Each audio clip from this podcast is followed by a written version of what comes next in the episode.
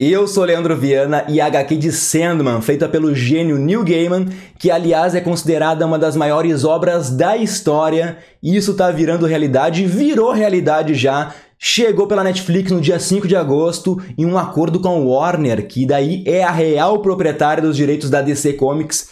Já tem vídeo aqui no canal do Nerdverso que eu expliquei quem é Sandman, toda a sua história, os personagens da série, que ele ali é uma personificação e guardião dos sonhos. Eu vou deixar um link aí na descrição do vídeo para quem quiser conferir. Porque agora, né, a gente vai falar aí sobre um grupo aí seleto de personagens que ele faz parte, que se chama Perpétuo. E são seres imortais muito maiores que deuses e entidades cósmicas, existem em todas as culturas e povos da humanidade, são a personificação do universo de todos os seres vivos. Só pelo nome de cada um, vocês já vão entender assim do que se trata. Ao total são sete irmãos, e além do sonho do Sandman, nós temos aí desejo, desespero, destino, morte, destruição e delírio. Nem todos vão aparecer nessa primeira temporada de Sandman, mas o Nerdverso aí vai te explicar quem são todos os perpétuos. Eu vou começar a falar dos perpétuos que vão estar na série aí, começando pelas gêmeas Desejo e Desespero. E como eu já falei aí, são seres superiores a deuses, possuem seus próprios reinos, poderes, responsabilidades, tudo para que o universo siga seu fluxo. E ao longo do tempo, assim, eles possuem diversas personificações, mas com características marcantes, assim, em qualquer época. E eu vou começar por desejo. Esse perpétuo não tem, assim, um gênero definido, ora aparece como homem, ora como mulher. O gênero feminino é o mais recorrente nas HQs, e o interessante é que na série da Netflix aí, nós temos uma, uma pessoa não binária interpretando a personagem, que é Mason Alexander Park. Mas voltando para as HQs, eu vou sempre me referenciar o desejo nesse vídeo no gênero feminino, porque é o mais recorrente mesmo. E a desejo é sempre referenciada pela sua beleza. Ela é tão bela que nenhum retrato ou pintura jamais vai chegar aos seus pés. Então, imagina como é esse perpétuo. E o mais incrível é que apesar dela aparecer sempre fumando um cigarro, é descrito que o desejo possui ali um agradável aroma de pêssegos. Quem olha para o desejo se apaixona imediatamente, mas é uma paixão doentia, é de um jeito doloroso que te cega, te machuca assim. E apesar de ser o perpétuo mais belo e sensual, Todas as suas atitudes são egoístas e cruéis. Ela tem um sorriso cínico, gosta de jogar com as outras vidas, não se importa assim com nenhuma consequência que vai vir. Tá aí um ser que tu não quer conhecer. O reino do desejo uh, se chama Limiar e é representado ali por uma imensa estátua da sua própria imagem, feita de carne, sangue, ossos e pele. Muito, muito sinistro assim. E apesar do Limiar ser algo colossal, ele é vazio e o único lugar que o desejo pode habitar é o seu coração. É tudo muito filosófico ali. E o símbolo do desejo, por isso, é um coração de vidro que é utilizado lá na Galeria dos Perpétuos para invocar ela. Já desespero é o oposto da gêmea. Ela é gorda, tem a pele pálida, uma aparência suja, tá sempre carregando o seu símbolo, que no caso ali é um anel em forma de gancho, que ela até utiliza ali para se cortar, se ferir na esperança que surja algum sentimento. É um personagem assim com um ar mais pesado, é literalmente a representação da angústia. Já o reino do desespero é vazio, repleto de névoas, de ratos, eles brotam e correm por tudo que é lado, assim, é bem comum. A desespero tá cheia de ratos pelo, pelo corpo dela mesmo, inclusive eles mordem ela, né? Mas no reino da desespero tem muitos espelhos, cada um assim tem uma ligação com um espelho da Terra, e daí vira o Big Brother ali, porque a desespero fica observando as pessoas que beiram a loucura, ela enxerga o pior na humanidade, e o Neil Gaiman pega pesada, né? Porque passam por aqui assassinos, abusadores, pedófilos, o pior tipo de gente. Então Neil Gaiman trabalha muito bem as gêmeas porque é um ciclo que se repete. As pessoas ficam desesperadas por aquilo que desejam ou os desejos mais profundos vão deixar as pessoas assim em pleno desespero.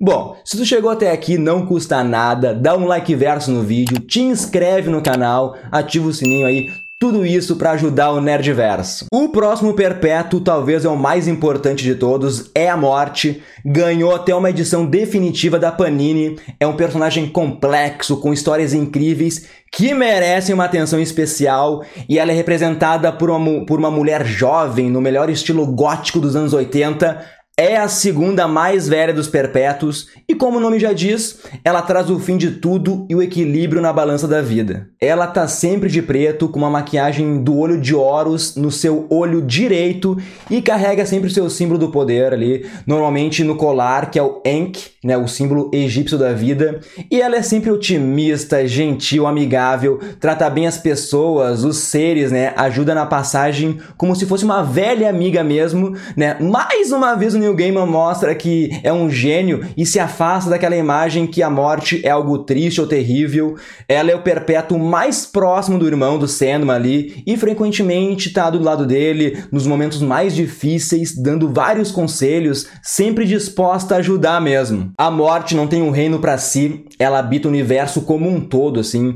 E como ela precisa encontrar cada ser vivo no exato momento da sua morte, ela está presente em todos os lugares em qualquer tempo. E o mais interessante, pessoal, é que para não esquecer da importância do seu destino, a morte então tem uma vida normal a cada 100 anos e durante um dia ela vai viver entre os humanos ali e ao final dessas 24 horas ela morre como qualquer um de nós. Só para ter a consciência assim de como a vida é breve e isso é essencial para que ela desempenhe o seu papel da melhor forma possível. A morte, ela aborda assuntos pesados, mas de um jeito ímpar. Ela se encontra ali com quem anseia pelo suicídio, com quem se recusa a morrer. Ela lida com os problemas de quando Lúcifer vai embora do inferno. Enfim, existe uma sutileza que sempre faz a gente refletir uh, sobre como a gente está encarando e vivendo a vida. O próximo perpétuo é o mais velho de todos, eu estou falando é do destino, porque assim que o universo surgiu, já se sabia que existia um destino, né? Então olha que filosófico aqui. Mas o perpétuo em si, ele é a personificação do destino de todos os seres vivos, né? E é o mais misterioso dos irmãos. Ele está sempre vestido com um manto que, ironicamente, é o que se esperava que a sua irmã, a morte, vestisse. E uma curiosidade é que ele não projeta sombra e nem deixa pegadas no chão. Meio sinistro, mas o mais interessante ainda é que ele está sempre acorrentado a um livro onde está anotado tudo o que aconteceu que acontece e que ainda vai acontecer. Olha que maluquice isso. Ele é o único dos perpétuos ali que apareceu nas HQs da DC antes dos quadrinhos de Sandman. Ele é o mais dedicado dos irmãos, sem sombra de dúvida ali.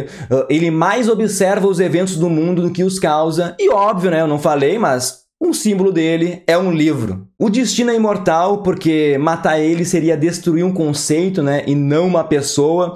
Mas caso aconteça do destino ter uma morte mística, a sua essência vai se fundir a um outro ser escolhido e eles vão partilhar a memória e a personalidade de ambos. E já que eu falei do mais velho, vamos falar da caçulinha da turma, da irmã mais nova, que é a Delírio.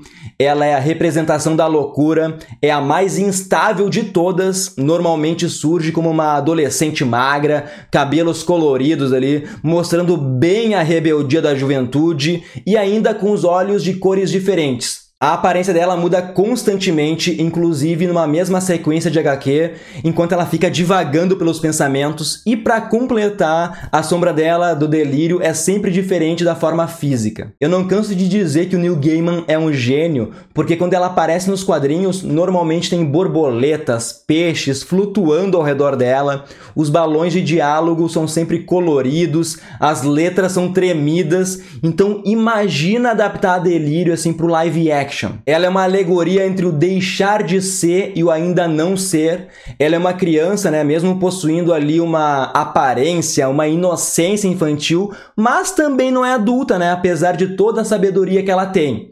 Mas é aquilo, ela ainda vai mudar, porque a gente sabe que mudança é inevitável, pode até machucar, então a delírio ela é definição certeira de como crescer é angustiante e os adolescentes com certeza que lerem as HQs vão se identificar de imediato. Como eu disse no começo, a delírio ela representa a loucura de uma mente que não consegue lidar com a realidade. Mas diferente da sua irmã Desespero, a delírio ela apresenta um mundo de sonhos ou pesadelos para quem perdeu a sanidade. É como se ela dissesse que tá tudo bem não se encaixar assim no padrão, sabe? Uh, e que isso não quer dizer que seja necessariamente ruim. O reino do delírio, assim como ela, também muda o tempo todo. Apenas tem uma inscrição que tá sempre lá, tá escrito em latim Tempus Fragit, que traduzindo é o tempo quebra. Assim, ó. E o símbolo dela é um redemoinho colorido. E por toda essa complexidade da personagem, eu digo para vocês que a Delírio ela é uma das minhas favoritas. E para fechar temos o último perpétuo, que é a destruição. E como tudo que o Neil Gaiman faz, não assim aparenta ser, né? Apesar do seu nome ser destruição, ele tem uma personalidade inocente, é animado, otimista, extrovertido, ele espera que o bem sempre prevaleça, ele representa o fim das coisas, mas também é a mudança e por isso ele é muito ligado à morte. O Destruição está sempre em busca de novos aprendizados, adora criar coisas, construir, cozinhar, mas calma, ele não é o Rodrigo Hilbert dos Perpétuos, né? porque não é tão talentoso assim. E falando da sua fisionomia, ele é um homem alto, forte, ruivo, e como o nome dele diz, né, tem o dever de destruir tudo aquilo que já não é mais necessário, inclusive outros seres. E portanto, o seu símbolo não poderia ser outro senão uma espada. E o interessante é que o Destruição, ele abandonou suas responsabilidades assim há muitos, muitos séculos. Ele se mudou para uma vida simples junto com um cachorrinho ali que ele chamou de Barnabás, e isso causou inúmeros conflitos entre os irmãos, os perpétuos. Ele é imune a qualquer poder, né? E por ter a capacidade de destruir o que quiser, isso foi o principal motivo aí por deixar o seu reino. Essa foi a nossa explicação dos perpétuos. Comenta aqui no vídeo qual foi o teu favorito, qual tu quer ver na série da Netflix, qual outra história ou personagem vocês querem que o Nerdverso faça um vídeo. Por enquanto é isso, fica ligado aqui no Nerdverso, uma boa semana a todos e até a próxima!